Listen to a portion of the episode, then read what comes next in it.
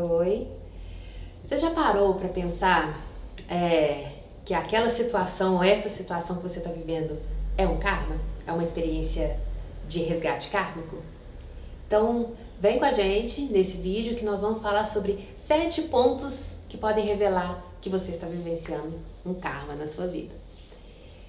É, bom, muitas pessoas que chegam para mim no tarô em busca da, de orientações, de consultas no tarô, já vem assim com uma bagagem falando assim: ah, fulano de tal é meu karma. Ah, meu karma é esse trabalho, meu karma é. Então, tudo é o karma e a pessoa ela vem justificando aquela zona de conforto porque é um karma. Não faz sentido nenhum isso a primeiro momento. Karma não é bom. Então, o primeiro ponto a gente entender que karma não é bom. Karma não é confortável. Karma não é para ser vivido várias vezes e, e, e alimentando mais essa força de repetição kármica. O karma não serve para isso. O karma é uma conexão negativa. É um elo de desamor entre você e uma situação ou uma pessoa ou uma questão. Tem desamor, tem um elo, isso é o karma. Então você vai reviver a questão várias vezes para ver se faz diferente. Não para fazer igual. Então vamos lá, vamos lá nos sete pontos que podem revelar que você está vivenciando um karma. Então, o karma ele é uma força muito grande de atração. Porque, de certa forma, é uma repetição escolar, vamos dizer assim, uma repetição de ano. Não, você não, não foi bem nessa situação, então você vai repetir.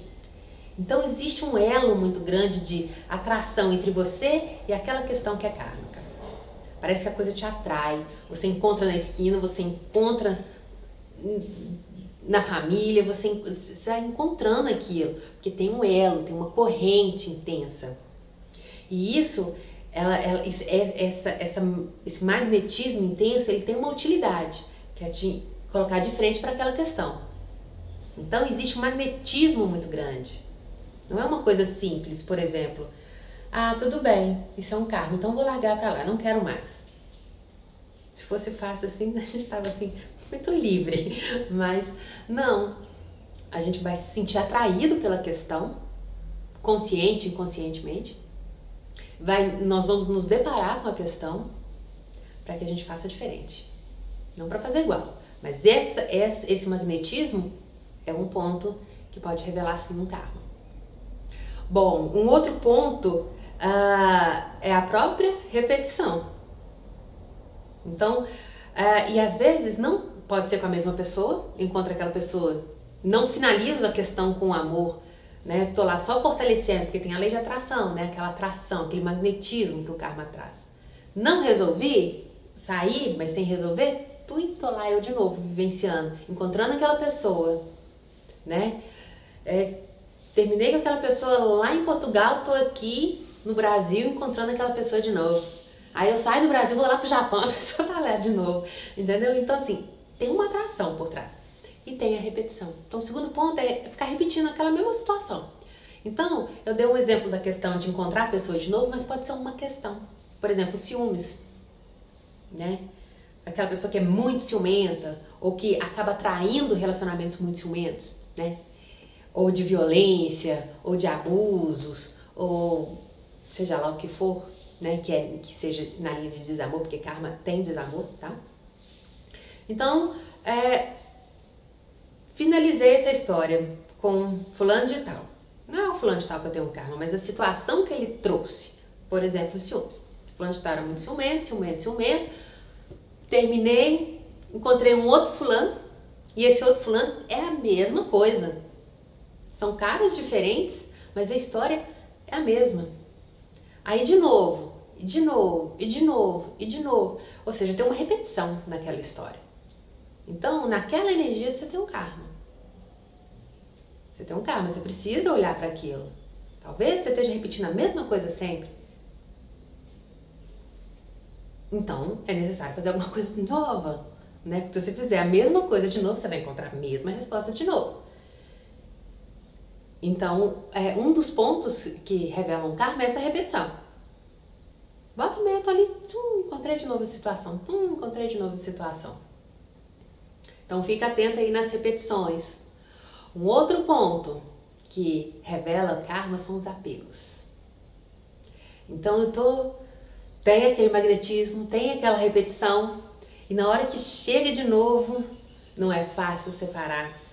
Tem um trem que te segura, é uma coisa que você tenta largar e não solta, que você às vezes entende que não é bom e que tem que desapegar, mas o desapego não é simples, né? Tem de certa forma é uma falsa zona de conforto, né? É, você justifica de várias formas por que não separar, por que não resolver, por que não fazer diferente, ou seja, tem um apego ali por trás. Talvez você não conheça o novo, diferente naquilo, né? E às vezes o medo do novo faz a gente ficar apegado ao antigo, mesmo que ele seja muito sofrido, muito difícil. Então, esse apego, ele é comum em processos kármicos, por mais sofrido que seja, que é um, um outro ponto. Um outro ponto é o próprio sofrimento, porque se é uma conexão de desamor, tem sofrimento. Não tem amor, tem sofrimento.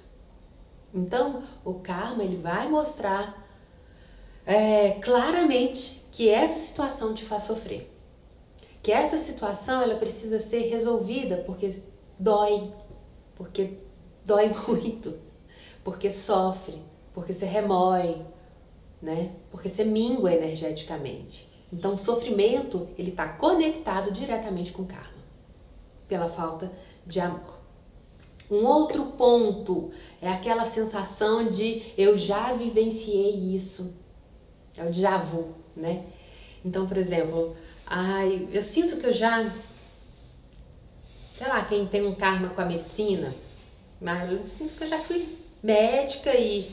e sei lá, tem aquela sensação de que já matou muita gente, que tem um karma com a vida, então nessa encarnação é um karma, né? tá ali uh, atuando na medicina? Provavelmente se for um cargo você entrou por dinheiro, por status social, social, não por amor à vida, né? E se conseguiu entrar com amor à vida é porque você está conseguindo transmutar esse karma para virar dharma, amor.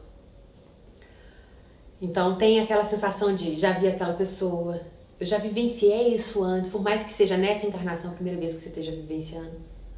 Então, essa sensação de já vi, já conheci, isso é, é, é a minha alma lembra disso, de alguma forma.